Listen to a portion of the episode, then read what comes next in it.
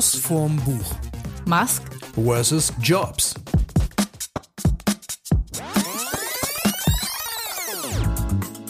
Hallo zusammen. Wir fangen direkt an mit einem Zitat. Das ist mal was ganz anderes, hatten wir noch nie und wir sind ja schließlich auch ein Literaturpodcast. Alter, werden wir jetzt seriös oder ja, was? Wir werden, wir werden seriös und du wirst an dem Zitat schon merken, wie seriös wir jetzt werden. Tech beklagte, dieser Kerl ist ein verdammt stinkter. Ich, ich versuch's nochmal. Das war nicht seriös genug. Dieser Kerl ist ein verdammter stinkender Hippie. Warum habt ihr mir das angetan? Er ist unzumutbar. Jobs war davon überzeugt, dass seine auf Obst basierende Ernährung nicht nur die Schleimbildung verhindern würde, sondern auch den Körpergeruch, selbst wenn er kein Deodorant verwendete und nicht regelmäßig duschte. Doch diese Theorie erwies sich als falsch. Lecker. So, und an einer anderen Stelle kann ich noch kurz verraten, das Zitat bringe ich jetzt nicht, aber da geht es darum, dass er immer mit dreckigen Füßen in Sandalen zu den Vorstandssitzungen kam und seine Füße gelegentlich in der Toilette gewaschen hat. Also wirklich im Klo. Nicht auf der Toilette, sondern in der Toilette. Und damit sind wir mittendrin in Jobs versus Musk. Jetzt du. wir revealen jetzt alles. Das ja. hätte ich jetzt aber ehrlich gesagt überhaupt nicht erwartet. Ich dachte, der ist so ein Design-Hitler, der will alles perfekt haben, alles ist irgendwie, äh, er als absoluter Control-Freak, alles schöne Linien, clean und selber wäscht er sich die Füße im Klo. Das finde ich jetzt schon ehrlich gesagt ja. ein bisschen. Äh, also gibt es tatsächlich nicht so mal beeindruckend, das finde ich ja, äh, ja widerlich. ich finde es aber auch spannend und damit äh, kurz die Antwort auf die noch nicht gestellte Frage, welche Bücher wir heute dabei haben. Äh, ich finde es spannend, dass so was in einem Buch steht, das er selber äh, noch autorisiert hat zu Lebzeiten, nämlich das Buch Steve Jobs, die autorisierte Biografie des Apple-Gründers von Walter Isaacson. Und du hast dagegen? Ich, ich habe dagegen Elon Musk, Tesla, PayPal, SpaceX, wie Elon Musk die Welt verändert, die Biografie von Ashley Vance.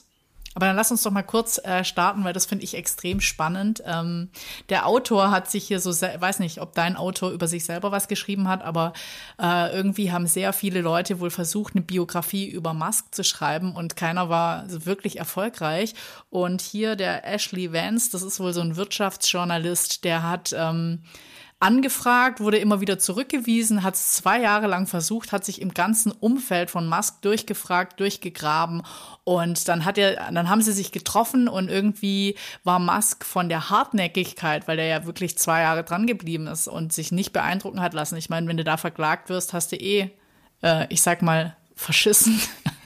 Wenn du allerdings erfolgreich bist wie er, schreibst halt einen Bestseller. Und das Geile daran ist ja, der Musk hört ja nicht auf. Das Spannende an dem Buch ist ja, dass hinten dran noch ein Anhang ist. Der, der Musk wollte dann ähm, Fußnoten hinzufügen. Und dann hat der Typ halt zu ihm gesagt, nee, das geht überhaupt nicht. Also äh, er macht es, egal ob er Ja oder Nein sagt. Und ich glaube, das war das Ausschlaggebende für Musk, Ja zu sagen. Und es sind auch ein paar, Fuß, ich glaube, es sind so 100 Fußnoten sind schon mit, mit dabei. Und ähm, im Anhang wird natürlich immer nachgetragen, der Typ hört ja nicht auf, Zeug zu erfinden, was dann noch kam, wie sich's verändert hat. Im Prinzip kannst du wahrscheinlich jetzt schon bald die zweite Biografie schreiben oder das Add-on oder wie auch immer. Ich bei Must kommst du wahrscheinlich gar nicht hinterher. Wenn du, wenn du eine Echtzeitbiografie schreiben willst, kannst du wahrscheinlich nach drei Wochen schon wieder ein komplett neues Buch schreiben. Ja, ich war irgendwie gar nicht so, ich war, gut, ich lese ja schon Zeitung, aber der war bei mir eher auch so als crazy äh, Space-Typ auf dem Schirm und dann natürlich mit Tesla äh, mit den Autos, aber der hat ja so viel Zeug gemacht, das ist ja einfach unglaublich. Und ich muss sagen, dass äh, ich weiß gar nicht, ob ich der Typ für Biografien bin oder ich war es nicht. Aber in der Zwischenzeit denke ich, wenn man über spannende Leute liest und äh, denen ihr Background erfährt, wie, wie unglaublich viel man davon auch lernen kann. Also ich war beeindruckt ähm, und das auch wieder zum Thema. Also ich weiß jetzt nicht viel über den Typen, also über diesen Walter Isaacson, aber der muss sehr gut mit dem befreundet gewesen sein oder zumindest müssen die sehr eng gewesen sein, weil der war dauernd dabei. Also der zitiert wahnsinnig viel und die kannten sich wohl sehr gut. Also gibt's immer wieder, als wir zusammen auf dem Sofa saßen und er mir sein iPod zeigte und solche Geschichten, mhm. gibt's immer wieder. Äh, ich finde es spannend, dass der, dass Jobs anscheinend wirklich nichts dagegen hatte, als echtes Arschloch rüberzukommen.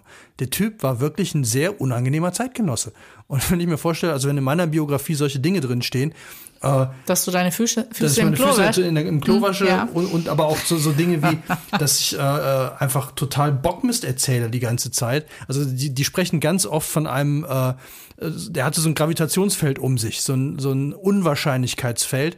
Äh, der er hat es geschafft, Leute von Dingen zu überzeugen, die sie vor fünf Minuten weder geglaubt noch überhaupt dran gedacht haben, dass sie die jemals glauben könnten. Und dann haben sie sie geglaubt. Und dieses Feld hatte der um sich, weil der aber auch dann von heute auf morgen was ganz anderes gesagt hat. Da habe ich ein tolles Zitat. Moment. Total unvorbereitet. Habe ich ja vorher mir nur irgendwie so ein paar Highlights rausgeschrieben, weil wir wollten ja wissen, ähm, er oder er. Äh, er machte die Science-Fiction-Lehren aus einem der einflussreichsten Bücher. Ah, nee, das war das falsche Zitat. Zitate sind niemals falsch, wenn sie nicht gelogen sind. Ja, okay. Dann lese ich halt den Teil vor. Ich habe aber eigentlich was zitieren. ganz anderes gemeint. Ähm, Musk machte sich die Science-Fiction-Lehren aus einem der einflussreichsten Bücher seines Lebens zu eigen, aus Per Anhalter durch die Galaxis von Douglas Adams. Adams erklärte, dass, er mit am, dass es mit am schwierigsten ist, herauszufinden, welche Fragen man stellen sollte. Ich, wir hatten es ja schon, Per Anhalter durch die Galaxis war auch schon in unserem Podcast-Thema. Und ich kann auch nur jedem empfehlen, lesen. Also äh, es sind so viele Wahrheiten drin und wenn Musk sich schon darauf beruft, dann äh, hey. Also wenn wir zum Thema lesen, also ich glaube, heute werden wir so hin und her springen, weil diese Bücher so umfangreich sind, weil sie A, viele Antworten geben, B, viele Fragen aufwerfen. Und ich muss ja sagen, ich fand's schon ich bin da so, ich war total berauscht am Anfang und dachte, was für ein Typ. Und dann wird, dann dreht sich das Ganze, wo ich auch nicht sicher bin, ob der Autor quasi erstmal gut Wetter beim Mast gemacht hat und auf der Hälfte der Strecke dann gesagt hat, so, jetzt zeige ich auch mal ja, die Arschlochseite. ja. Jetzt schreibe ich die richtige Biografie. Äh, ja, ähm, das fand ich so ein bisschen äh, schwierig und vielleicht auch beeindruckend so dass man gar nicht weiß, ob man, ob das jetzt quasi ein Genie ist oder ob er einfach äh, sich äh, gut durchlaviert hat. Also ich glaube, der ist schon ein Visionär, aber ich glaube, der ist ganz viel auch mit Trittbrett gefahren. Also all seine, der hat einfach ein super Gespür für, aus was lässt sich ein Geschäftsmodell machen, welche Synergien kann ich auch aus verschiedenen Startups äh, generieren und wie akquiriere ich mir die tollsten Leute. Und das finde ich irgendwie, also der hat dafür, für dieses Geschäftsfeld, hat er ein krasses Händchen und für ähm, wie schaffe ich mir Wissen rauf? Und da, das war eben das, wo ich aufs Lesen wollte. Der hat sich selbst als Informationsfresser bezeichnet. Der hat wohl als Kind gelesen wie eine Maschine. Also der hat die Bücher nicht mehr weggelegt, war wohl auch so ein Super-Nerd in der Schule und ähm, hat gelesen, gelesen und hat natürlich hat er auch ein fotografisches Gedächtnis, so dass er halt einfach diese ganzen Informationen behalten kann. Und der macht es halt so, wenn er irgendwas Neues entwickelt, dann rekrutiert er sich quasi die geilsten Leute, fragt die aus bis zum geht nicht mehr und absorbiert dieses ganze Wissen, kann es aber dann auch verknüpfen. Und dadurch, dass er sich so viel raufgelesen hat, ich meine, der hat jetzt nicht Raketenwissenschaften oder sowas studiert, sondern ich glaube ursprünglich äh, sowas wie Maschinenbau in die Richtung. Ähm, aber der hat, der verknüpft das alles und äh, also, dass man dann so quasi dieses technische Verständnis und das wirtschaftliche Verständnis zusammenbringt. Ich weiß nicht, ob dann zwischenmenschlich noch so viel übrig bleibt keine Zeit mehr für Zwischenmenschliches. Aber ich ich glaube, da treffen die beiden sich. Zwischenmenschlich ist, ist bei, bei Jobs auch, ähm, ich sag mal, eher äh, low. für Empathie wird der wird Steve Jobs posthum keinen Preis bekommen. Aber was der auch super drauf hatte, weil der war ja jetzt auch kein Programmierer oder so, sondern der hatte auch das Händchen dafür, Leute rauszusuchen und äh, er ist da immer rangegangen mit, mit der Devise, ähm, du brauchst, du kannst nur die Besten im Team haben, weil nur die Besten ziehen auch die Besten an. Also er meinte, sobald du anfängst, er hat es immer Idioten genannt, oder B-Ware ins Team zu holen, oh. kommt wieder mehr B-Ware und C-Ware, weil immer, weil die Leute immer einen brauchen, der schlechter ist als sie. Und er hat gesagt, bei mir arbeiten nur die Top-Leute und der hat dann auch radikal alles, was nicht gut war, rausgeschmissen. Und er hat halt gesagt, das fand ich so spannend, als es irgendwann zwischen Disney und Pixar, also Pixar war ja auch eine Steve Jobs Nummer, er hat das irgendwann ja übernommen und dann äh, gehörte das halt, äh, war eine Kooperation Disney Pixar und dann ging es immer hin und her, wem gehört wie viel und so weiter und wer arbeitet wo und dann hat er gesagt, Disney geht nicht und so, äh, da arbeiten zu viel Pfeifen. So, also das mit denen können wir nicht und bei uns arbeiten halt die guten Leute und dann hat er seine Teams nur so zusammengestellt. Und das ist, glaube ich, die, die große Kunst. Du musst gar nicht selber, also das nehme ich also ganz wichtig aus, aus dieser Biografie mit. Du musst nicht selber in allen Feldern der Geilste sein. Du musst nur eine ganz klare Vision haben, was du willst, warum du das willst und dem musst du folgen und dann musst du dir die Leute holen, die das für dich umsetzen. Und das Interessante ist ja, dass ganz viele Leute, die für den gearbeitet haben, den auch wirklich blöd fanden. Also richtig aggro waren gegen den. Aber immer wieder gesagt haben, du kannst eigentlich nur für, für Jobs arbeiten in dem Bereich, wenn du gut werden willst, wenn du besser werden willst, weil der kommt nachts um drei nochmal rein und sagt, wir haben zwar morgen um sieben Uhr Eröffnung, aber das gefällt mir nicht. So, ja, da bräuchte ich aber 17 Tage für. Ja, du hast jetzt fünf Stunden. Also so, so wie Raumschiff Enterprise immer. Wie lange brauchst du? Zwei Tage. Du hast fünf Minuten. Okay, ich schaff's in zwei. So. Und dann schaffen die das aber. Und ohne den schaffen die es halt nicht. Und das finde ich halt so beeindruckend. Aber die Mittel, wie er das gemacht hat, also dieses, ne, der ist da nicht so, komm mal, könnten wir mal, sondern so, äh, du hast jetzt drei Stunden Zeit und sonst bist du raus. Ja, aber ich glaube, mit nett sein kommt keiner an die Spitze von solchen Firmen. Also ich finde es ja eine traurige Erkenntnis, aber dieses, ähm, wenn du Champions League spielen willst, dann brauchst du auch lauter Champions League Spieler. Also ich glaube, wenn du halt die Champions League Spieler mal in der Regionalliga kicken kann, äh, lässt oder unter Regionalliga äh, Surrounding, dann ist da, dann können die auch keinen Stich machen. Da läuft dann halt nichts, dann grätscht denen blöd einer rein und du kannst einfach gar nicht den Spielzug, den du eigentlich machen könntest und wolltest. Also du kannst auch nicht besser werden, weil du kannst ja von den anderen nicht lernen. Und ich glaube, dieses Talent, so ein Team zusammenzustellen oder auch dieses, du gibst die Vision vor, du gibst dieses Warum vor und wenn du dieses Warum vorgibst, dann fallen was und wie hinten an und dann äh, werden die Leute sich in deine Richtung bewegen. Das heißt, wenn du jetzt, das ist auch bei bei Musk so, ähm, der hat natürlich und ich glaube, das ist das ist so ein ganz eigenes Mikroklima, das da so in Silicon Valley läuft. Äh, die Leute sitzen in der Garage oder sitzen in irgendeiner größeren ähm, Halle.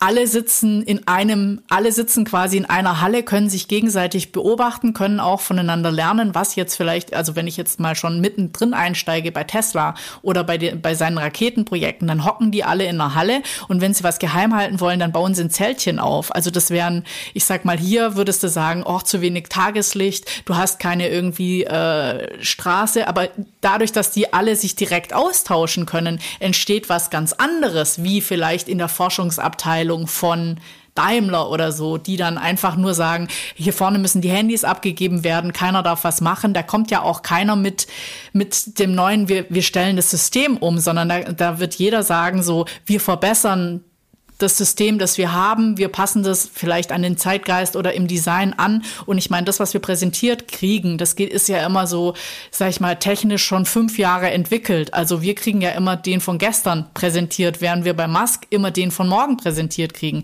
Das fand ich ja total genial und das hatte ich gar nicht so auf dem Schirm. Die Autos, die er bei Tesla baut, sind ja eigentlich fahrende Computer. Der sagt ja einfach durch diesen, äh, dadurch, dass er sich für für Akkus interessiert hat und für Elektromobilität und auch wie man mit regenerativen Energien ein neues Auto oder Mobilität quasi umdenken kann, hat er da ja was ganz Neues geschaffen. Am Anfang hat er ja auch noch eine andere Karosserie genommen und die bestückt und irgendwann hat er gesagt, so nee, das Ganze muss leichter werden, das funktioniert nicht im System, wir schmeißen das alles raus und ich glaube, er hat in seinem Tesla nur noch zwei Knöpfe, aber auch nur, weil die vorgeschrieben sind. Alles andere wird quasi über das Touchpad ähm, bedient. Und da hat er sich ja auch wieder von dem Gott Steve Jobs inspirieren lassen. Das iPhone war quasi der erste Schritt in, wir brauchen keine Tasten mehr. Ich meine, da sind ja auch Leute abgefallen. Ich meine, was ist mit Nokia passiert? Was ist mit BlackBerry passiert? Keine Knöpfe mehr, die waren raus aus dem Spiel. Ja, kann ich direkt mit äh, übernehmen. Äh, auch gleich noch ein Zitat. Und zwar, das eine fand ich sehr spannend, als er dann für Pixar ein Gebäude gebaut hat. Äh, dann hat er auch gesagt, die müssen sich begegnen. Also keine Büros will er nicht, sondern alle in einem Raum oder auf einer Ebene, bla bla bla. Und dann aber, das fand ich auch sehr gut, wollte er ursprünglich in dieses Gebäude nur zwei Toiletten haben. Und zwar einen Toilettenkomplex auf dem einen, auf der einen Seite für Frauen und anderen für Männer. Und zwar mit dem Hintergedanken, dass die sich dann dauernd begegnen auf dem Weg zur Toilette und dann halt miteinander quatschen, weil er meinte, Zufallsbegegnungen sind das Wichtigste. Ja, andere würden dafür eine Teeküche zur Verfügung stellen und er macht nur so und wahrscheinlich hast du sogar Stress, überhaupt einmal am Tag aufs Klo zu kommen, so wie sich das anhört. Das kann sein, aber äh, nee, er hat es auch nicht durchgekriegt, weil ein paar gesagt haben, dass der Weg wäre ihnen zu weit. Haben es auf, auf, aber auf jedem Stockwerk dann, aber haben es trotzdem so gemacht. Und äh, dieses, äh, dieses alle Knöpfe raus und so weiter. Ich fand das wieder, als du du hast mir das ja schon mal erzählt und dann habe ich im Auto gesessen im Mini Cooper und dachte, hier sind so viele Knöpfe in diesem Auto, hier sind so viele Hebel, hier ist so viel Zeug, von dem ich bei der Hälfte noch nicht mal weiß, was es eigentlich, wofür es gut ist. Und ich dachte, das braucht kein Mensch. Und das, das ist Jobs halt auch. Also das ist komplett so, der hat alles rausgeschmissen bei Rechnern und was irgendwie nicht nötig war, weg. Weil, und das finde ich jetzt, jetzt, äh, das fand ich jetzt ein sehr schönes äh, Zitat hier auch wieder. Er hat sich nämlich noch an Bauhaus und Braun orientiert. Also Braun, diese, diese deutsche äh, ähm, äh, HiFi-Firma. Und da gab es wohl einen ganz bestimmten Designer und dann halt den Designer, der, ähm, der sich als Bauhaus halt. Ja. Und ähm, dann gibt's hier, sagt er, das ist einfach, aber die Alternative, die er vorschlug, berief sich auf den Bauhausstil und sollte Funktion und Wesen der Produkte eher entsprechen. Wir wollen, dass unsere Hightech-Produkte auch so aussehen und dafür bekommen sie ein Gehäuse mit klaren Linien. Sie werden kompakt sein, weiß und ansprechend, so wie die Elektronik von Braun. Wiederholt betonte er, wir machen sie, also die Apple-Produkte, wir machen sie hell und rein und so, dass man sie gleich als Hightech-Geräte erkennt, anstelle dieses schweren industriellen Looks, schwarz und immer schwärzer wie bei Sony. So, und dem hat er halt ja wirklich alles untergeordnet. Also Design war das Allerwichtigste, klare Linien, ganz wenig Knöpfe, ganz wenig Schnickschnack, alles nur so. Und der Hintergedanke, und das finde ich so spannend, weil das so kundenorientiert ist. Er hat gesagt, unsere Produkte müssen einfach sein, die müssen verständlich sein, die müssen für jeden funktionieren. Und wenn man sich das anguckt, zieht sich das so durch alle Produkte, die der Typ entwickelt hat. Ja, aber das Spannende ist, ich glaube, da äh, schenken diese beiden sich ja überhaupt nichts. Also dieses äh, kundenfreundliche, serviceorientierte. Ich will aber noch mal ganz kurz zurück. Ich finde es ja spannend, dass er Bauhaus zitiert. Ich meine, Bauhaus ist ja jetzt 100 geworden. 100. Überleg mal. Und darauf referiert alles. Und Bauhaus war ja, keine Ahnung, es war ja keine 20 Jahre eine, eine Richtung, die einfach gesagt hat, so, wir reduzieren alles in Form und Funktion, aber wir machen auch alles. Damals hat, haben die Architekten das Haus entwickelt. Sie haben aber auch dazu die passenden Möbel gemacht. Das war nicht so, du bist der Industriedesigner oder der Produktdesigner und du bist der Architekt, sondern die haben einfach alles gemacht. Vom Vorhänge waren jetzt nicht das Große, aber an, an der Bauhaus-Universität konntest du halt auch sowas wie äh, Gott, wie heißt Textildesign und solche Geschichten studieren. Und da kam mehr oder weniger alles aus einer Hand. Und das war halt alles sehr, sehr reduziert, ganz einfach und auch äh, auf Massenware. Also es war dann so nicht mehr, ähm, wir haben jetzt hier einzelne Schränkchen und so weiter, sondern am besten ist ja sogar ein Einbauschrank in deinem Haus, das schon einfach alles clean aufgeräumt und kompakt ist. Und ähm, das finde ich wirklich spannend, weil das ja dann mit dem Zweiten Weltkrieg ist ja das Bauhaus dann quasi auch geendet, aber diese, diese Richtung, da hat sich ja quasi die Architekturwelt drauf referenziert und die kam aus Deutschland. Und das finde ich schon ziemlich spannend. Ja, das und äh, ich meine, er hat sich dann ja auch einen deutschen, ich weiß nicht mehr, Hartmut Esslinger. Ja, von äh, Frog Design. Von ja. Frog Design ist ja ein Deutscher. Ja. Den hat er sich halt Der kommt geholt. hier, glaube ich, auch von um die Ecke Nagold oder so saß. Der kommt auf jeden Fall hier aus der Gegend. Den hat er sich halt geholt. Und hat dann, und das finde ich so krass, also dafür muss man noch kurz vorweg schicken, dass Geld für den Kollegen nicht wichtig war. Also der hat jahrelang eine Villa gehabt, in der keine Möbel drin standen, weil das lässt sich hat ihn nicht interessiert. Da stand nur eine Kommode und ein Bett drin und fertig. Und äh, Bill Gates ist irgendwann mal bei ihm vorbeigekommen äh, in einer, in einer anderen Wohnung, als er dann schon Kinder hatte und hat halt gesagt, hier lebt ihr? so, und es muss halt ein rein Endhaus gewesen sein. Oder nicht, nicht ein Endhaus, sondern einfach so in so einer ganz normalen, relativ normalen Siedlung, jetzt nicht mit, mit Wachposten und wie man sich das vorstellt, irgendwie, sondern einfach den hättest du im Vorgarten treffen können. So, weil den das nicht interessiert hat. Und wenn man dann hingeht und sagt, ich möchte ein ganz klares Design haben. Dann hat er so Dinge gemacht und das finde ich total faszinierend. Er hat gesagt, unsere Computergehäuse müssen innen genauso geil aussehen wie außen. Also da jede Naht da drin muss, die, selbst die Platinen müssen, die Prozessoren drin, obwohl die nie jemand sieht, außer den Technikern, müssen top aussehen. Und da, daraufhin hat er alles dann irgendwie, äh, hat dann auch gesagt, es ist mir egal, ob das jetzt das Dreifache kostet, hat auch teilweise richtig, richtig viel Geld in Sand gesetzt, weil er darauf bestanden hat, neue Maschinen zu äh, integrieren. Dann waren ihm die nicht hübsch genug, dann hat er die anmalen lassen, aber da die so fein justiert waren, hat dieser, dieser, dieser neue Farbüberzug dafür gesorgt, dass eine Maschine für ein paar Millionen einfach auf, funktioniert sie nicht mehr. Ja, aber ich glaube, da war ja auch ein ganz großer, sage ich mal, das ist ja so ein, eigentlich ist es ein Mikrokosmos in äh, Silicon Valley. Da war, glaube ich, Stop Jobs auch ein riesen äh, Inspirator. Aber da finde ich ganz kurz noch, deswegen kam ich gerade ähm, Autos und Design und wenig Zeug drin. Bei dem ersten iMac wollte er unbedingt weil er irgendwie hatte einen Mietwagen gehabt und hat in einem Porsche hatte er gesehen, dass es CD-Player gibt, wo man nur einen Schlitz hat. Also die die CD, heute ist es ja nichts Besonderes mehr, aber damals wohl absolut High-End, die die CD selber reinziehen. Sonst gab es ja immer nur diese Schubladen, die rauskommen, legst die CD rein, geht wieder rein, fertig. So, und er wollte jetzt für den iMac unbedingt einen Schlitz haben und keine Schublade, die rauskommt. Und dann haben die Techniker gesagt, ja, können wir machen. Problem ist, demnächst werden DVD-Brenner und CD-Brenner rauskommen. Das geht mit, der, mit dem Einzug nicht. Und dann war das ihm total egal. Hat auch, das hat den iMac danach um Jahre zurückgeworfen.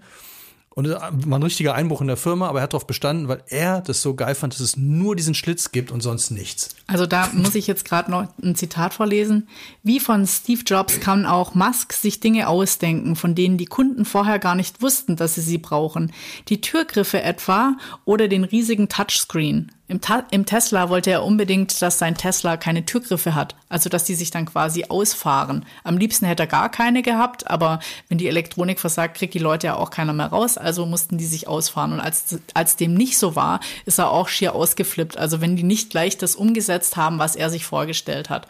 Und er hat auch ganz oft, also zum Beispiel eine Naht von so einem, ähm, Sonnenschutz, nee, wie heißt das? Äh, so eine Blende im Auto oben, wenn die Naht nicht gestimmt hat, dann hat er erst irgendwie Standardteile bestellt und nachher musste das irgendwie aber auch alles nachdesignt werden. Das wäre, glaube ich, mal total spannend, wenn die beiden zusammen eine Firma gehabt hätten.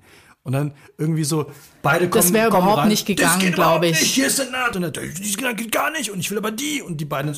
Ja, aber ich glaube, aber ich glaube, das Krasse ist so, äh, durch dieses, die fragen immer warum und geben die Vision vor, haben dann diesen Pool an super Leuten um sich rum und nur so schaffen sie es, dass die Leute viel mehr arbeiten, wie sie müssen, weil die an diese Vision glauben. Also zahlen kannst du das ja im Normalfall gar nicht, aber du kannst und äh, ich habe ja auch in einem großen Architekturbüro gearbeitet, in einem Großraumbüro, wo sie die Leute irgendwie für Wettbewerbe Tag und Nacht haben schaffen lassen. Und wenn, wenn dein Umfeld halt auch so extrem kreativ ist und du an einem, an einer Sache arbeitest und du weißt nachher, du kannst bei deinem, du bist du kannst in deinem Team auswählen, ich will den, den und den, weil dann krieg ich das maximale Ergebnis. Dann bist du selber so völlig, also ich glaube, die sind alle so total angefixt von dem, was passiert und die sind auch für Opfer bereit, was du natürlich, der war 27, also quasi schon Millionär oder Multimillionär war, als er, als er PayPal verkauft hat. Also äh, wo du dich fragst, was mache ich denn jetzt noch? Aber der, das ist auch so ein Getriebener und als, als Visionär quasi so einen Stab an Leuten hinter dich zu bringen.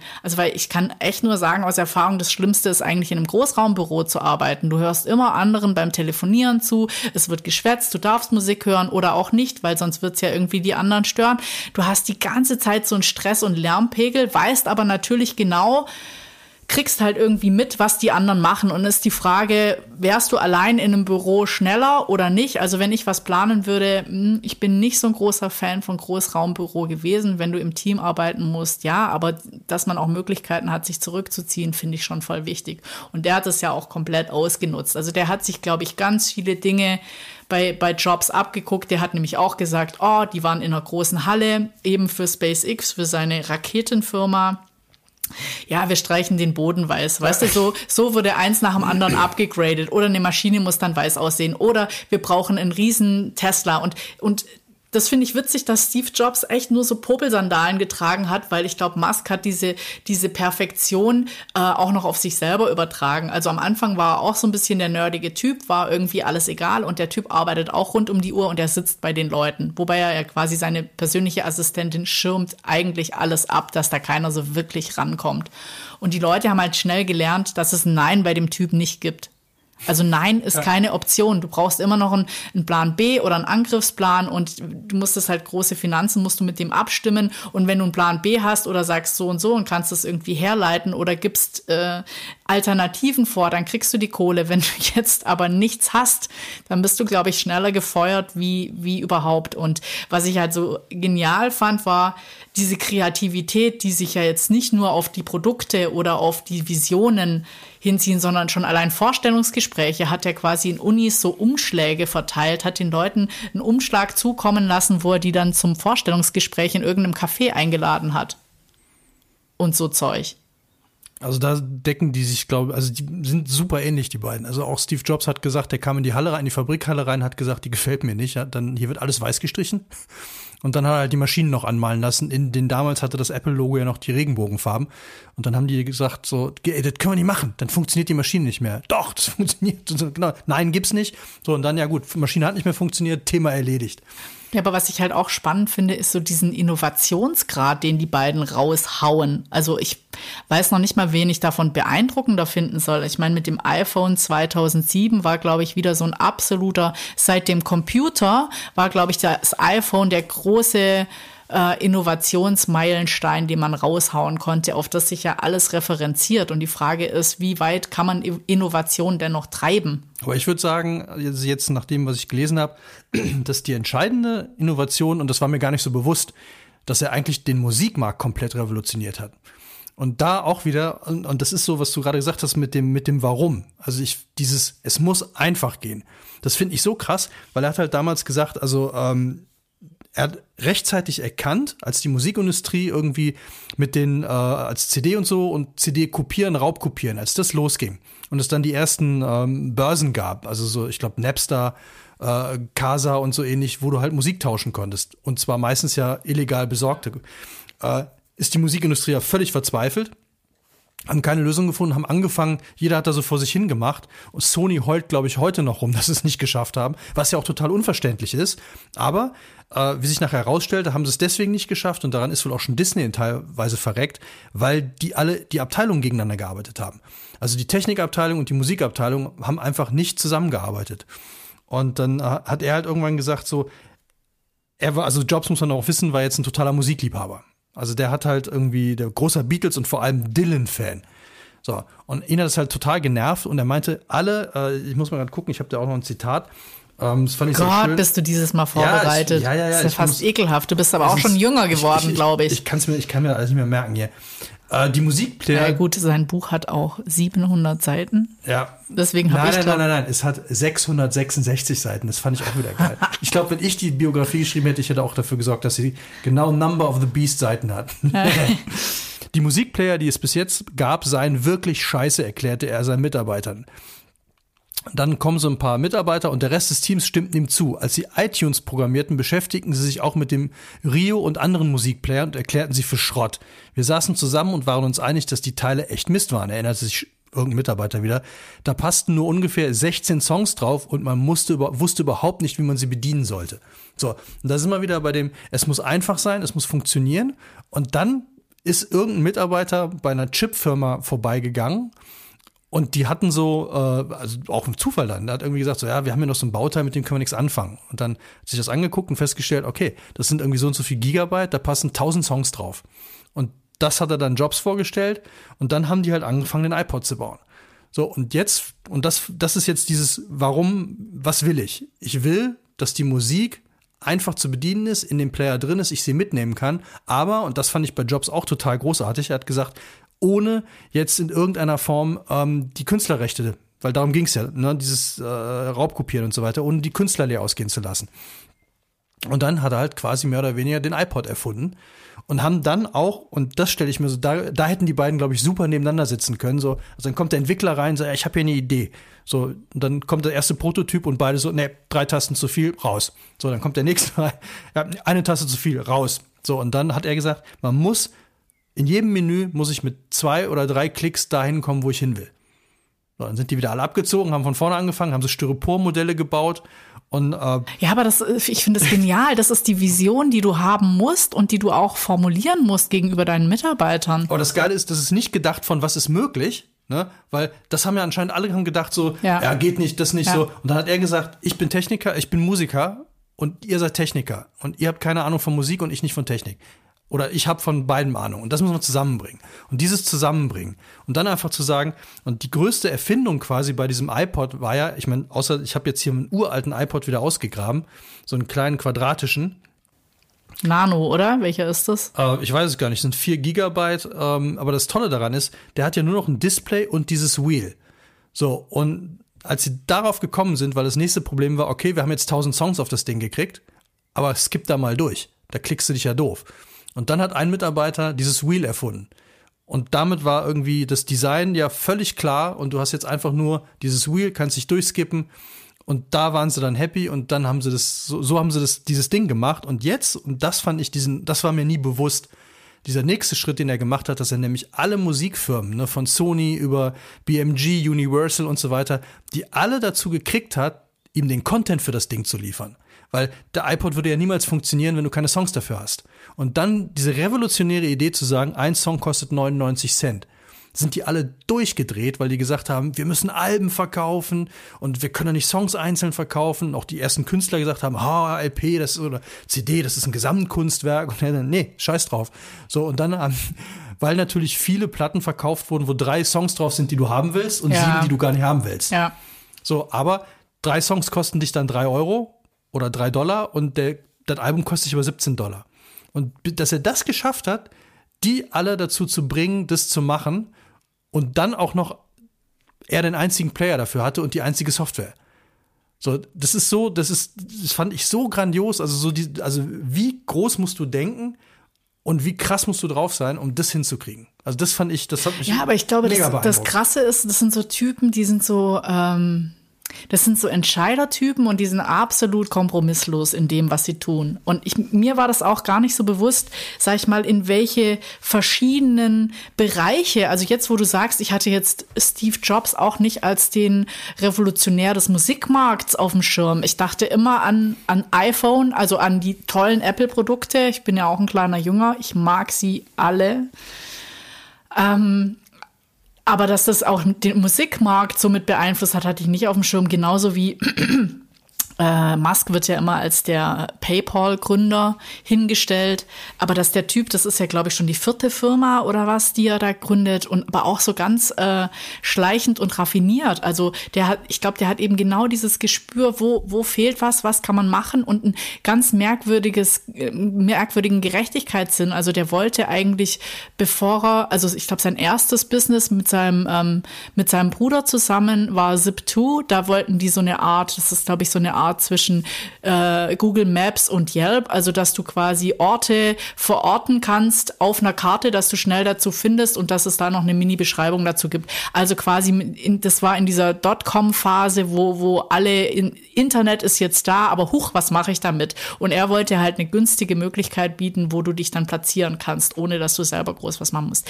Das hat er schon so pervers gewinnbringend verkauft und hat dann quasi sein nächstes Business gestartet, wo er dann dachte, jetzt ist aber nicht in der Richtung geblieben, sondern dachte so, es wäre doch toll, wenn man nicht mehr zur Bank gehen müsste oder wenn man direkt überweisen könnte. Und er war halt quasi so, er wollte sowas wie Online-Banking für alle erfinden. Und er direkt hat gar nicht PayPal erfinden, erfunden, sondern da gab es ein zweites Startup, die dann irgendwie eben dieses Peer-to-Peer, -Peer, das einer zum anderen bezahlen kann, die haben das und die sind dann zusammengegangen. Und dann seine Firma hieß damals, glaube ich, XCOM und äh, die anderen hießen eben PayPal und ähm, die sind dann irgendwie, die sind im gleichen Gebäude gehockt, die sind irgendwann zusammengegangen. Und dann ist auch immer so, wer hat was erfunden? Ist er jetzt quasi der Gründer oder Erfinder von PayPal oder ist das nur, weil sie zusammengegangen sind? Und er hat es dann mit übernommen. Und immer, also immer dieser Kampf zwischen denen, die schon drin sitzen, wer ist der CEO, hat er alles unter Kontrolle oder nicht. Aber auch dieses Ding, PayPal, hat, da ist er, hat er einen Exit gemacht, der war ja riesig.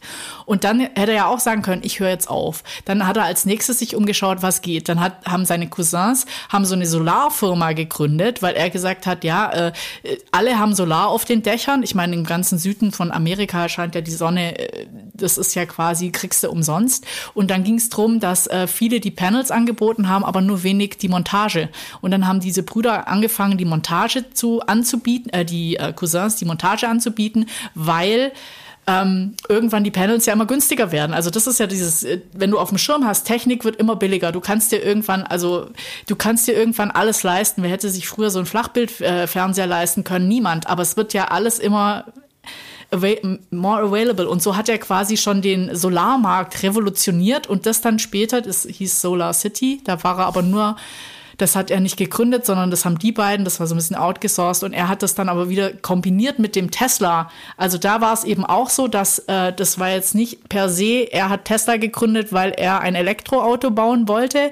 Da hatte schon jemand anders sich interessiert für eben die, äh, die Akkus und er ist dann mit eingestiegen und er hat es nachher aber fett gemacht. Also äh, ohne seine Vision wäre es wahrscheinlich nicht groß gew geworden. Aber da war auch die Frage, ist er überhaupt Mitgründer gewesen oder war er einfach nur Investor, der alles an sich gerissen und perfektioniert hat? Und das ist dieses total. Deswegen, es lohnt sich mega, dieses Buch zu lesen, weil es ist echt ein halber Krimi. Du fragst dich immer so, wie kann man so eine Vision haben? Ist es jetzt seins? Ist es jetzt nicht?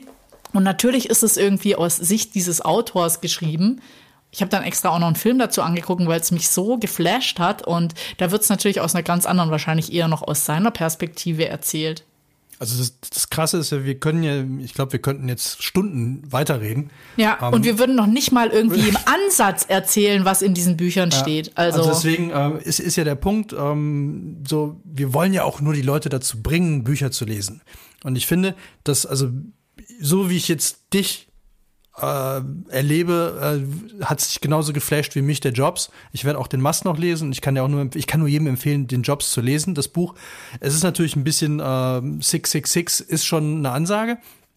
Aber mir ging es da so, ich lese das kapitelweise, weil mehr hältst du auch nicht durch, weil einfach natürlich, das wird bei dir genauso sein, denke ich mal. Namen, Namen, Namen. Da, da kommt wieder irgendeiner durch die Tür. Und äh, also das finde ich zum Beispiel auch spannend, wie der, wie der Jobs auch Leute äh, akquiriert hat. Also du hast ja gesagt, der, der Musk hat die dann an der Uni irgendwie mit den Zetteln. Und ja, und auch in den anderen Firmen. Ich glaube, das ist auch alles so One Big Family. Also, ja gut, also dass die sich da abgeworben ja. haben, so das Hin und Her. Aber dieses, dieses Außergewöhnliche fand ich dann auch, also er hat irgendwie, hatte einen zum Gespräch da, da ging es, äh, so, war noch Anfänge, da ging es darum, ähm, er, er suchte eine Lösung im Grunde für seine, ähm, für die, äh, für das Programm unten, wo die Icons liegen. Diese, diese, wie heißt das Ding, Bar, mhm. so, diesen Balken unten. Ja. Und ähm, so, dann stellte sich da ein neuer Techniker vor und der war wohl super nervös und hat irgendwie auch so, und Jobs war wohl so ganz schnell. Also wenn du dem irgendwie nicht in 30 Sekunden klar gemacht hast, dann war der schon angepisst und Feierabend. Ähm, und dann ähm, ist der Typ wieder raus, war ganz geknickt, saß in der Lobby und dann äh, ist Steve Jobs vorbeigekommen. Dann hat er ihn nochmal an angesprochen und hat gesagt, ob er, ob er Steve Jobs eine Sache zeigen dürfte, die er entwickelt hätte. Und dann hatte er programmiert, dass wenn man mit der Maus über die einzelnen Icons geht, dass die Icons groß werden. Und hat ihm sofort in der Lobby, hat dann eingestellt. Ohne weiteren Fragen, hat dann, gehen Sie zum Büro, bar, fertig, so. Und einfach dieses, dieses Erkennen, okay, das ist das, was ich brauche, den will ich jetzt haben, der war zwar vorher blöd, aber dann sofort zu sagen, so, du, du kommst jetzt so. Und aber genauso hat er die natürlich auch wieder rausgeschmissen. Also da muss man jetzt auch nicht, aber wo er mir sehr sympathisch geworden ist, und das ist auch wieder dieses, das denke ich mir ganz oft in meinem Leben. Äh, und da, da wäre ich gerne Jobs. Also, äh, also ich wäre in vielen Dingen nicht Jobs, nicht gerne Jobs. Echt, du äh, würdest dir gerne die Füße nicht im Nee, also nee, das nicht, aber wo ich ich glaube, das werde ich mir auch irgendwann äh, jetzt nicht auf den Unterarm tätowieren lassen, aber ich werde es irgendwo mal mitnehmen, weil einfach ich hasse es, wenn die Leute mit Folienpräsentationen arbeiten, anstatt zu denken, erinnerte sich Jobs später. Die Leute gingen ein Problem an, indem sie eine Präsentation erstellten. Ich wollte, dass sie sich engagierten, sich an einen Tisch setzten und alles haarklein diskutierten und mir nicht einen Stapel Folien zeigten. Leute, die wissen, wovon sie reden, brauchen PowerPoint nicht. Bam. Damit hatte er mich. Weil ich denke mir so oft, wenn ich da sitze, ich, ich sitze eine halbe Stunde in einer Präsentation und denke mir, Digga, das hättest du mir mit drei Sätzen sagen können. So, aber da sich ja keiner traut, in den Raum reinzukommen, zu sagen, pass auf, wir machen das so. Ihr geht darüber, ihr macht das da an die Wand und dann kommt ihr wieder raus. Sondern dann wird stundenlang erzählt, warum genau diese Leute genau an diese Wand gehen müssen und was diese Wand besonders macht und warum wir das da und so machen. Das ist doch alles, und der Typ hat es halt so konsequent von Anfang an in jeder Sitzung, wenn der also das, das sagten die auch immer wieder so, man merkte Jobs an, also das ist so eine ganz häufige, man merkte Jobs an, er war gelangweilt. Und der muss dann auch, also nicht wie unser eins dann vielleicht höflich sich einfach hinsetzt, sondern Füße auf den Tisch, Zeitung genommen, irgendwas gemacht und dann, wenn das drei Minuten weitergegangen ist, so, können Sie mal aufhören mit dem Mist. Ja, das aber ist alles glaub, Mist, was Sie da erzählen. Ich glaube, da ist der, da ist der Musk noch krasser. Wenn irgendeiner gesagt hat, er kann das nicht machen oder es ist zeitlich nicht möglich, also der hatte irgendwie, glaube ich, weiß ich nicht, über Jahre, ich sag jetzt mal, ich werfe nur eine Zahl rein, 15 Jahre oder so eine, eine Personal Assistant, die alles von ihm ferngehalten hat, beziehungsweise gefiltert hat, weitergegeben, auch in seinem Sinne gesprochen. Und irgendwann hat sie, glaube ich, mal gesagt, das geht so nicht oder äh, kann sie nicht machen. Und dann, und das war nicht, sie war nicht die Einzige, dann hat er gesagt, sie soll sich jetzt mal zwei Wochen frei nehmen. Und wenn er das alleine hinkriegt, dann braucht sie nicht mehr wiederkommen.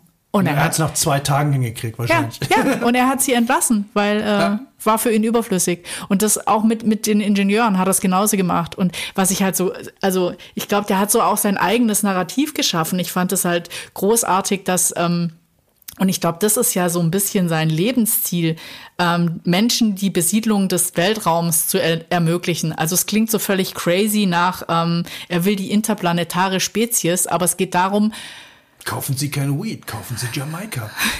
Ja, ich, ich weiß noch nicht mal. Der hat jetzt keine Angst vom, vom Klimakollaps oder so. Ich glaube, der ist einfach äh, getrieben davon, dass vielleicht die Ressourcen auf diesem Planeten endlich sind und dass man deswegen rechtzeitig anfangen muss zu gucken, ob man einen anderen Planeten besiedeln kann.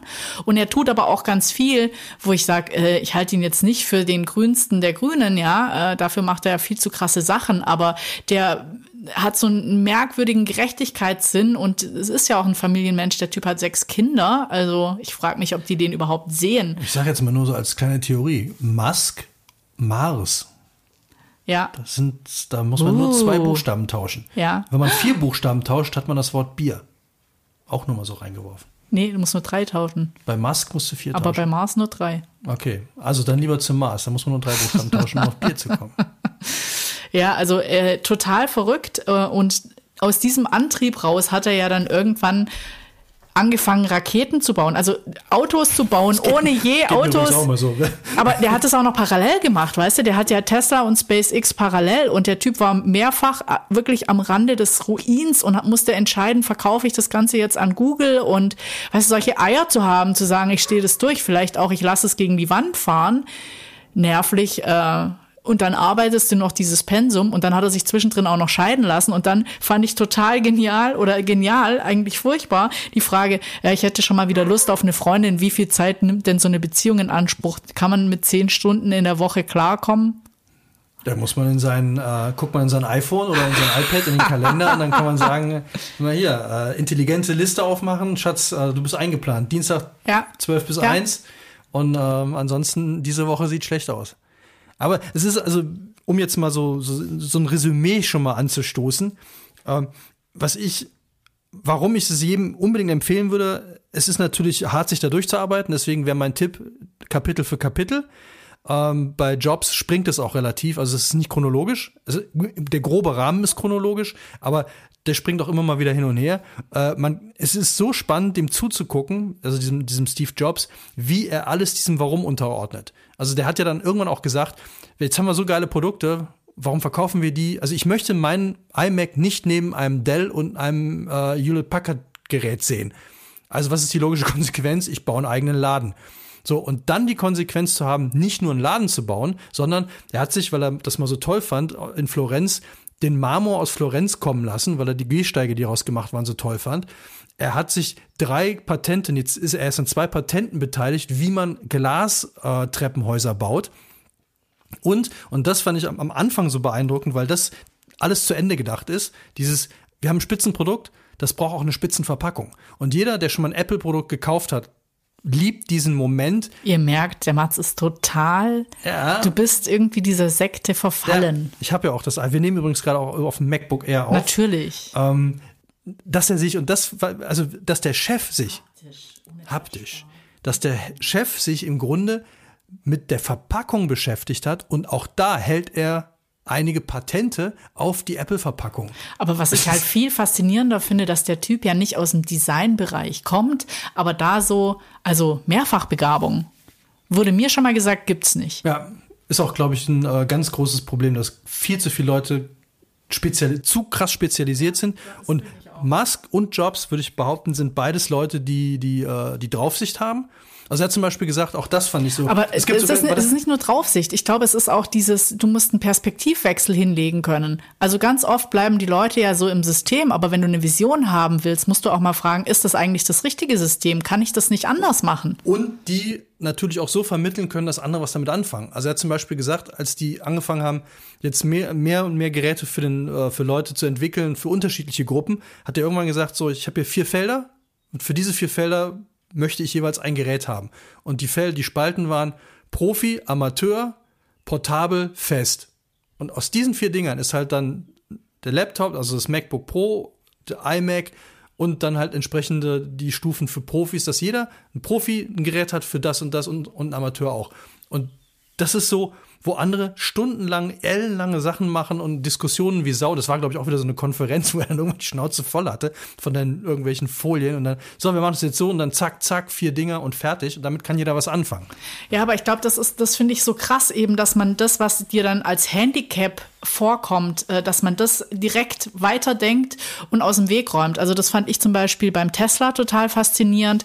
Dann ging es ja immer drum, oder ich meine, in Deutschland sträubt sich ja quasi jeder Autobauer, weil oh, hat ja nur einen Radius von, weiß ich nicht, 300 Kilometern. Das kann man niemand zumuten. Jetzt musst du deine Kinder ins Krankenhaus bringen. Dein Auto ist nicht irgendwie reicht die Reichwei- Reichweite nicht. Du kannst, in Deutschland, du ja, kannst bis nicht, zu 400 Kilometer However, du kannst nicht in Urlaub fahren oder so. Und er hat halt direkt eben durch diese Kombination mit diesem Solar City äh, gesagt, er, er macht über ganz Amerika ein ähm, Ladesystem hat dann natürlich gleich noch so ein Tower designt, wo man dann diese Schnell-Charging, wo du dann, ja, 20 Minuten, dann hast du es aufgeladen und du kannst es, also zumindest in den USA, auch noch umsonst äh, aufladen. Das heißt, du kaufst einmal das Auto, natürlich ist es teuer, aber das ist das immer so, die Ressource gleich mitgedacht. Also wenn du, wahrscheinlich musst du halt bei ihm das Auto kaufen, du musst auch noch irgendwie diese Solardinger für, für dein äh, Dach äh, kaufen und dann hast du da zu Hause schon mal keine Kosten, aber auch unterwegs nicht. Und da dachte ich mir so, klar hat er das auch einfach nur geklaut. Ich meine, das hat der, da war ja Tesla auch beteiligt. Wie hießen denn die anderen beiden, die dieses Rennen in USA, wer zuerst Gleich- oder Wechselstrom installieren kann auf ein großes Netz? Äh, Bell und äh, und der andere halt. Ja, genau. Da waren sie wieder meine drei Probleme. Ja, meine Vergesslichkeit, äh, Dingens und das andere. Genau. Ah. Ja, auf jeden Fall, dass das gleich mitgedacht wurde, das finde ich äh, verrückt und das eigentlich eben dieses Nein gibt's nicht. Also als er dann seine Raketen angefangen hat zu bauen, der wollte ja erst in, in Russland welche einkaufen und als die Russen dreimal Nein gesagt haben, hat er gesagt, mach ich halt selber. Und das, und, und das Krasse ist ja auch so, ich meine, ja. USA kann jetzt ja auch schon wieder happy sein. Ich bin ja auch mal gespannt, was mit dieser Gigafabrik in Berlin dann passiert. Ich meine, da äh, nimmt er auch auf nichts Rücksicht, wegen egal. Ja, genau wegen egal okay. wie sich das weiterentwickelt. Also ich glaube, und jetzt, äh, ich, ich habe noch, ich wollte jetzt vielleicht noch ein Plädoyer für dieses Buch halten. Oh. Das ist nämlich gar nicht schwierig zu lesen. Das okay. hat der. Autor wirklich, ähm, erst schreibt er halt, wie er selber dazu gekommen ist, wie hartnäckig er war, dann erzählt er halt irgendwie was über die Jugend. Der ist ja auch in Südafrika geboren, hat in Kanada gelebt, bis er dann irgendwie in Kanada und USA studiert hat und dann die ganzen einzelnen äh, Businesses, die er gemacht hat, auch wenn sie parallel gefahren sind, hat er eigentlich immer in einzelnen Kapiteln erklärt. Die Kapiteln sind nicht wahnsinnig lang. Und man, wenn, du es bis zum Ende durchgelesen hast, hast du eigentlich diese ganze Komplexität mitgenommen und, ähm, glaube ich, einen ganz guten Überblick gekriegt. Und dann gibt's noch so einen kleinen Anhang, wo er halt quasi Updates, weil das Buch von 2015 ist aber schon die 22. Auflage, also das ist äh, verrückt.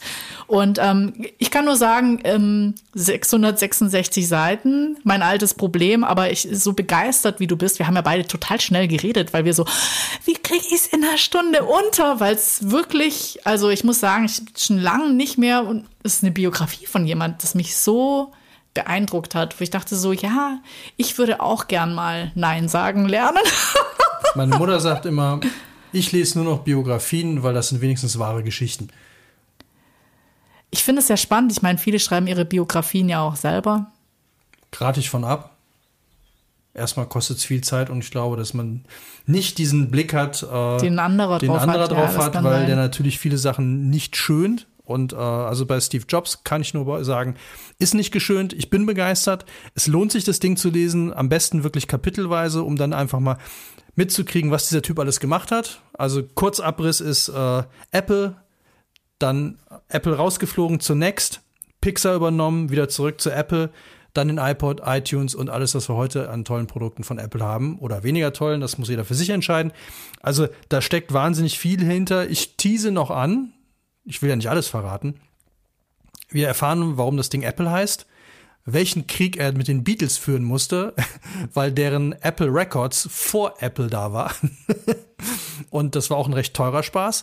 Wie er U2 äh, also Bono quasi dazu gekriegt hat, ähm, weil die haben nie Werbung gemacht. Bono und, und Co., äh, also YouTube haben irgendwie nie Werbung gemacht zu der Zeit für irgendwas. Und er hat sie dazu gekriegt, für den iPod Werbung zu machen mit einem Special-Ding. Und in welchem Pub Bono äh, da mit einem Apple-Kollegen äh, sich die Birne zugeschüttet hat. Und drei Stunden später, er teast immer noch immer dieses noch. Buch und, an. Äh, ja, genau. Also wo der Name herkommt, erfahrt ihr. Und das ist tatsächlich, und das habe ich mich nämlich immer gefragt, weil es so total naheliegend ist, es gab mal ein Produkt, das hieß Big Mac. Aber mehr dazu in Steve Jobs, die autorisierte Biografie des Apple-Gründers von Walter Isaacson. Und wer mit was Kleinerem anfangen will, der liest. Ich würde nicht sagen, das klingt jetzt voll degradierend. Nee, mit weniger war, Seiten anfangen will. Ja, wer mit so. weniger Seiten und mehr Startups anfangen möchte. Es wird nämlich über Zip2 äh, äh, berichtet, was so eine Mischung aus Yelp und Google Maps ist, PayPal, wo er versucht hat, quasi die Finanzwelt online zu stellen oder zu revolutionieren. wo ich auch schon denke, so, wie kommst du auf die Idee, wenn du kein Banker bist, Online-Banking anzubieten oder als erster Online-Banking Wie kommst du auf die anzubieten? Idee, wenn du kein Raketenwissenschaftler bist, eine Rakete zu kaufen, äh, zu bauen? Ja, aber da finde ich ja noch viel schöner, wen er da alles eingestellt hat von Leute, die irgendwie kleine Ja, Modelle noch gebaut haben und so weiter. Wir sind jetzt durch. Ja, dann wie er versucht hat oder immer noch dabei ist, quasi die Elektromobilität äh, für alle attraktiv zu machen und auch irgendwie den deutschen Autobauern vielleicht mal nahe zu bringen, dass man auf äh, ressourcenschonende Energien umstellen muss, wenn es weitergehen soll. Wie er den Solarmarkt in ganz USA revolutioniert hat und weiter hat, wie er den äh, Weltraum revolutioniert und wie er das Weltraum-Internet mit seinen Satelliten auch weiter revolutioniert. Und was ich toll finde, und das muss ich jetzt nochmal sagen, wenn man sich einen Tesla kauft, diese Beschreibung fand ich halt schon crazy. Du hast ein Auto in der Garage stehen, das musst du nicht zum Warten bringen. Und am nächsten Tag kannst durch ein Upgrade mehr wie vorher. Das finde ich crazy. Insofern, es lohnt sich auf jeden Fall, das Buch zu lesen. Und das heißt genau wie? Elon Musk, Tesla, PayPal, SpaceX, wie Elon Musk die Welt verändert. Die Biografie von Ashley Vance. Und damit wir auch mal irgendwann so berühmt und so reich werden, ähm, Wollen wir doch gar nicht. also so berühmt, och, ich reich fände ich jetzt schon. Also wir können ja jetzt, also an alle da draußen, ihr alle habt ein einmal in eurem Leben garantiert mehr Jahresgehalt als Steve Jobs gehabt. Weil Steve Jobs, als er zu Apple zurückgegangen ist, hat über mehrere Jahre ein Jahresgehalt von exakt einem Dollar gehabt. Damit keiner sagen Jetzt kann, kann ich er mich endlich gut zurückgekommen. Und während ihr diesen Podcast gehört habt, hat Elon Musk wahrscheinlich schon wieder drei neue Elon Musk wahrscheinlich schon wieder drei neue Erfindungen, hat schon wieder äh, überlegt, wie man äh, jetzt zum Jupiter kommen kann. Ja, oder er investiert einfach in eine Firma, die die super Idee hat. Der riecht halt die Ideen. Ich glaube, das ist halt auch Also äh, Elon, if you, besonderes. if you hear this, buy us. no, make an invest. Make an invest. We we uh, we take your money. Ja. It's no problem, Elon. And Ja. uh, we make a, Spend us a coffee. Yeah, and we make a second uh, uh, podcast about you. So, Steve Jobs kannst du leider nicht mehr helfen. Ähm, aber wir können schon mal in eigener Sache teasen. Wir werden nämlich die nächsten Folgen uns mit einem Thema beschäftigen, was uns äh, sehr am Herzen liegt und werden dazu tatsächlich auch mal dann zwei oder drei Folgen machen.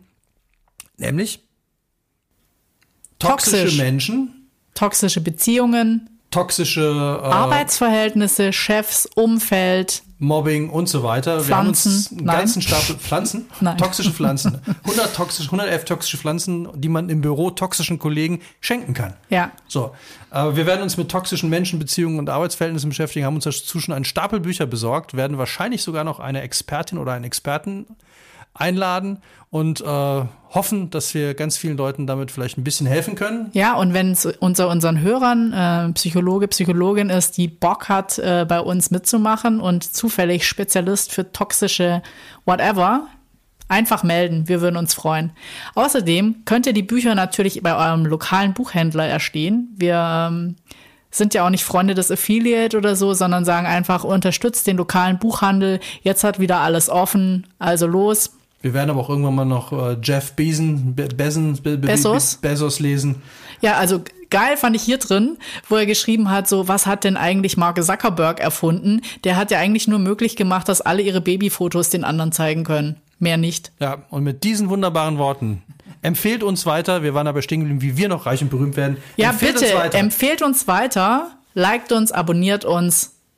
Lasst uns doch einfach mal auf Instagram oder Facebook eine Nachricht da. Wir würden uns wahnsinnig freuen. genau, natürlich gibt's uns auch bei Apple iTunes Natürlich. und Apple Podcast. Und äh, Auf eurem Apple könnt ihr uns hören. hat Musk eigentlich noch keinen, ähm, ist dir eigentlich aufgefallen, also das wundert mich, Musk müsste doch eigentlich auch einen eigenen äh, Music Player oder Dienst haben. Der brauchst ja nur einen Buchstaben einfügen, dann heißt er Musik.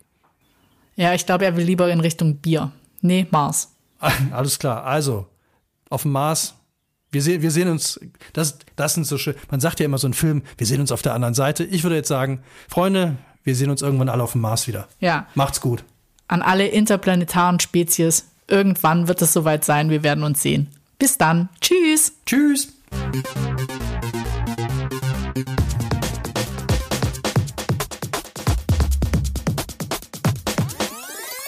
Schuss vorm Buch.